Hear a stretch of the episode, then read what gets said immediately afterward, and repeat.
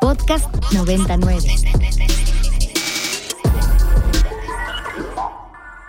Les decía, eh, tuve la oportunidad de visitar Calakmul y hablar mucho del tren Maya eh, y hablar mucho también con defensores y defensoras de la tierra que hacen muy poquito, eh, según lo que ellos me dicen, pero en realidad el impacto de sus acciones diarias es inmenso, sobre todo para este país. Y desafortunadamente, ellas y ellos no están seguros eh, en este territorio, a pesar de que nos ayudan a defender lo nuestro. Edith Olivares, siempre es un gusto platicar contigo, directora ejecutiva de Amnistía Internacional México. ¿Cómo estás?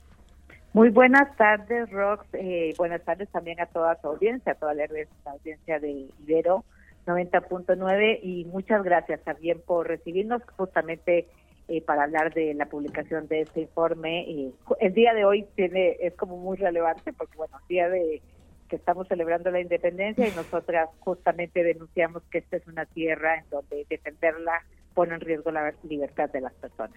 Exactamente, estamos hablando del informe México, Tierra y Libertad. Y sí, como dices, no queda, eh, qué mejor que hoy para hablar de, de este informe. Ustedes hicieron el seguimiento de cuatro casos en específico en México que reflejan la realidad de quienes son activistas y eso, que buscan defender lo nuestro, nuestras tierras. Sí, en efecto, mira, nosotras eh, publicamos este informe el día de antier y es un informe que documenta casos eh, de personas eh, colectivas que están defendiendo la tierra, el territorio y el medio ambiente y en las que el Estado utiliza indebidamente el sistema penal y lo criminaliza. Y lo hace de diferentes formas, usando tipos penales ambiguos como, por ejemplo, obstrucción de obra pública o motín, eh, o incluso eh, utilizando un tipo penal que existe en México que es oposición a obra pública. Y lo que nosotras eh, denunciamos en ese informe ROC es que hay una serie de estrategias que utilizan los estados, en este caso autoridades mexicanas, para desincentivar la protesta y en el particular la defensa de la tierra, el territorio y el medio ambiente. Entonces, en este país, las personas que defienden la tierra viven amenazas, viven hostigamiento, algunas son asesinadas y además en este informe mostramos cómo también se usa el sistema penal y son criminalizadas, penden cargos sobre ellas, que además en los casos que documentamos todos siguen abiertos.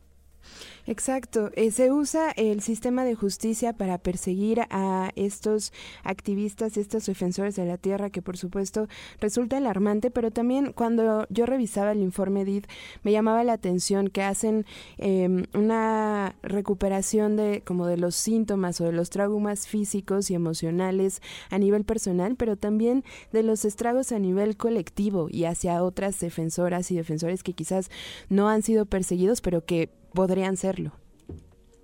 Sí, eh, fíjate que parte de lo que mostramos eh, es que las eh, estas acciones de criminalización tienen diferentes efectos, ¿no? Hay algunas consecuencias, bueno, la directa, por supuesto, es que las personas tienen cargos pendientes, ¿no? Y que hay efectos a nivel individual, ¿no? Las personas viven, obviamente, con mucho temor, pues que en cualquier momento pueden ser apresadas, tienen también eh, factores, digamos, como traumáticos. Además, hay un efecto económico importante porque tienen que invertir en la defensa, etcétera. Y luego están los efectos de carácter colectivo, ¿no? El más directo es el temor que se genera entre las colectividades, ¿no? De, pues no defendamos la tierra, no salgamos a protestar porque nos pueden poner cargos, ¿no? Y esto es muy grave porque limita el ejercicio a la libertad de expresión y reunión pacífica que justamente está condensado en el derecho de las personas a protestar. Pero también tiene otros efectos a nivel eh, de las colectividades porque provoca como desconfianza entre las personas, ya yo no quiero juntarme con tal persona porque está siendo estigmatizada eh, por las autoridades. Y por supuesto que uno de los efectos pues más graves es que podrían eh, en, en muchos de los casos quienes están destruyendo el territorio podrían tener una ventaja y terminar ganando esa lucha. Y recordábamos en, el informe Rox y también para toda audiencia que, bueno, los derechos que tenemos, muchos de los derechos que, que tenemos, los tenemos porque hay gente que ha salido a protestar antes, ¿no? Y entonces el derecho a la protesta es un derecho en sí mismo, pero también es una forma de acceder a otros derechos. De acuerdo, totalmente. Terrible eh, lo que se vive a nivel social eh, y lo que provoca esta persecución eh, de, parte de las autoridades. En Amnistía Internacional, Edith, sí hay propuestas claras que permitirían pues ir corrigiendo poco a poco esta, esta persecución. Sí, nosotras estamos haciendo, bueno, lanzamos este informe y lanzamos también una campaña que se llama protestar no es un crimen. Por cierto, aprovecho para invitar a tu audiencia a que revise nuestra landing page y firme la petición. Es una petición en que estamos pidiendo que no se criminalice a las personas que protestan en México.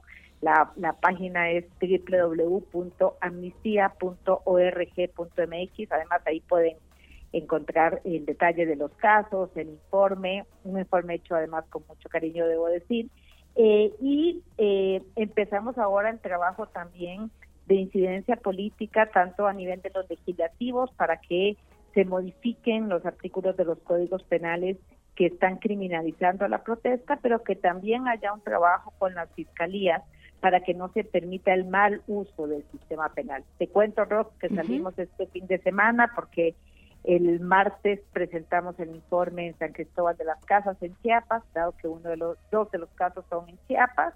Y luego vamos a Yucatán también. Esperamos reunirnos con las autoridades tanto de Yucatán como de Chiapas y las tenemos confirmadas para el lunes y luego eh, estaremos 2 y 3 de octubre en Puebla, por cierto, el lanzamiento es en Ibero Puebla. Excelente, ahí estaremos pendientes con los colegas de Ibero Radio Puebla. Edith, ahora que me dices que van, digamos, como por estados y que planean reunirse con algunas autoridades, ¿cómo ven, hay conciencia un poco a nivel local, incluso a nivel municipal, de lo que están viviendo las personas defensoras eh, de la tierra? Mira, desafortunadamente lo que debo decir es que son justamente autoridades a nivel local quienes han hecho mal uso del sistema penal, eh, criminalizando a las personas defensoras.